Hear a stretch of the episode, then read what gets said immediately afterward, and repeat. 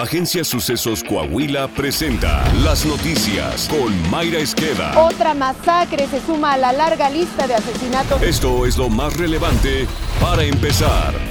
El informe de seguridad del gobierno federal revela que durante los primeros 10 días de octubre van 666 asesinatos en México. Tan solo este fin de semana ocurrieron 223 homicidios violentos en el país. El viernes 7 de octubre se cometieron a nivel nacional 70 asesinatos, al día siguiente 66 y el domingo 87 crímenes. En lo que va del sexenio de la 4T van 135.867 asesinatos. Entre ellos, destaca que en una carnita asada terminó en tragedia en Monterrey cuando tres personas perdieron la vida en un ataque armado en la colonia Santa Isabel. En Tijuana, donde la alcaldesa de Morena pidió a los cárteles ajustar sus cuentas, suman 20 cuerpos encontrados en el canal del río en lo que va del año. Indigentes que pernoctaban en esa zona decidieron abandonar el lugar debido a la ola de violencia que impacta en esa zona. En Durango, un accidente carretero dejó como saldo 10 personas muertas, entre ellas 5 menores de edad. Medios locales detallaron que dos camionetas impactaron de frente en el kilómetro 53 más 800 de la carretera Durango-Parral, justo a la altura del municipio de Canatlán. Política. El periodista Enrique Galván Ochoa reveló en Aristegui en vivo los verdaderos motivos que orillaron a Tatiana Cloutier a renunciar a su cargo como secretaria de Economía. El periodista dijo que el pasado viernes, después de que Cloutier renunció, tuvo la oportunidad de hablar con ella y le explicó sus razones para dejar la titularidad de la Secretaría de Economía. ¿Cuál fue la gota que derramó el vaso? le preguntó Galván Ochoa. No fue una gota, fue un chorro, respondió Cloutier. La exsecretaria acusó que alrededor del presidente Andrés Manuel López Obrador hay un grupo al que calificó como una jauría que impide avances. Además, en entrevista para la jornada, Tatiana Cloutier arremetió contra la secretaria de Energía Rocío Nale, revelando que durante las conversaciones entre México, Estados Unidos y Canadá en torno al proceso de consultas solicitadas por los dos países vecinos en el marco del TEMEC, Nale está en una posición de no transigir, no quiere ceder nada, situación que dificulta el entendimiento en materia del sector energético entre las naciones involucradas, explicó. Los funcionarios de cualquier nivel y legisladores que fueron electos como integrantes de comités estatales y nacional de Morena deberán renunciar o pedir licencia de inmediato. Así lo determinó la Comisión Nacional de Honestidad y Justicia del partido, que advirtió que de no hacerlo habrá sanciones. Sin embargo, el líder nacional de Morena, Mario Delgado, pedirá a la comisión no aplicar los estatutos para que estos servidores públicos puedan dobletear. El equipo que elaboró los estatutos, incluido el mismo, no cambió el artículo que marca dicha prohibición, por lo que la limitante se mantuvo.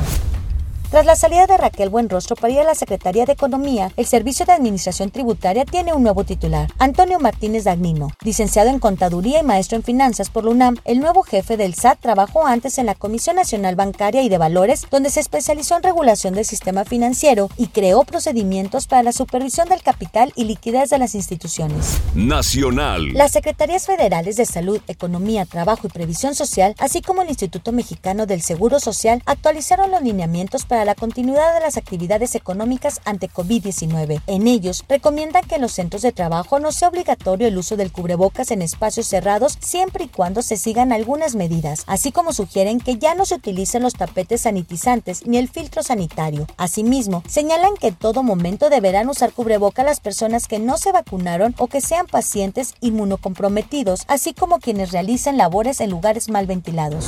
Coahuila. El gobernador del estado, Miguel Ángel Riquelme Señaló que la federación tiene el reto de asignar recursos adicionales a los estados fronterizos para el combate al narcomenudeo, así como para brindar atención a quienes han caído en la adicción del fentanilo. Coahuila es quien más detenciones tiene en materia de narcomenudeo, más judicializaciones. Aquí el problema que se da, primero que no hay recursos, no existen recursos por parte de la federación y el Estado ya tiene suficientes y bastantes problemas dentro de atender las prioridades de nuestra entidad, como para brindar atención a quienes han caído en las redes de esta terrible droga. Creo que es uno de los retos del Estado, del Estado mexicano de poder en los próximos presupuestos incluir recursos para las entidades federativas, sobre todo quienes somos estados fronterizos.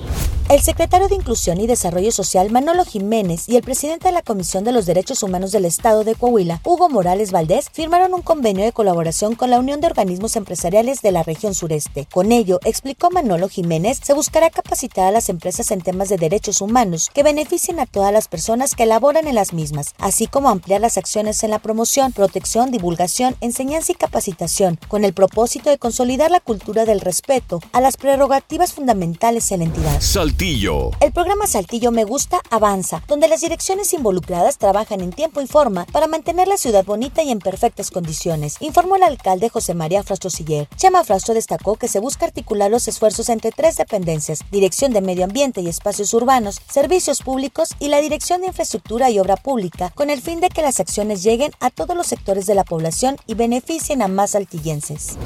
En un comunicado de prensa, la Secretaría de Educación en el Estado informó que ante los hechos sucedidos en una escuela primaria de Saltillo, en donde un alumno ingresó en su mochila un arma de fuego, se activó el protocolo de actuación de manera inmediata. Se dio aviso al personal de la PRONIF, quienes llegaron para resguardar el arma, misma que no estaba cargada. Los padres de familia fueron notificados para la atención y seguimiento del menor, quienes señalan que el revólver es una antigüedad herencia familiar. Está usted bien informado. Sucesos Coahuila. Síguenos en Spotify, Amazon Music, Apple Podcast, Google Podcast, YouTube, Facebook, Twitter e Instagram.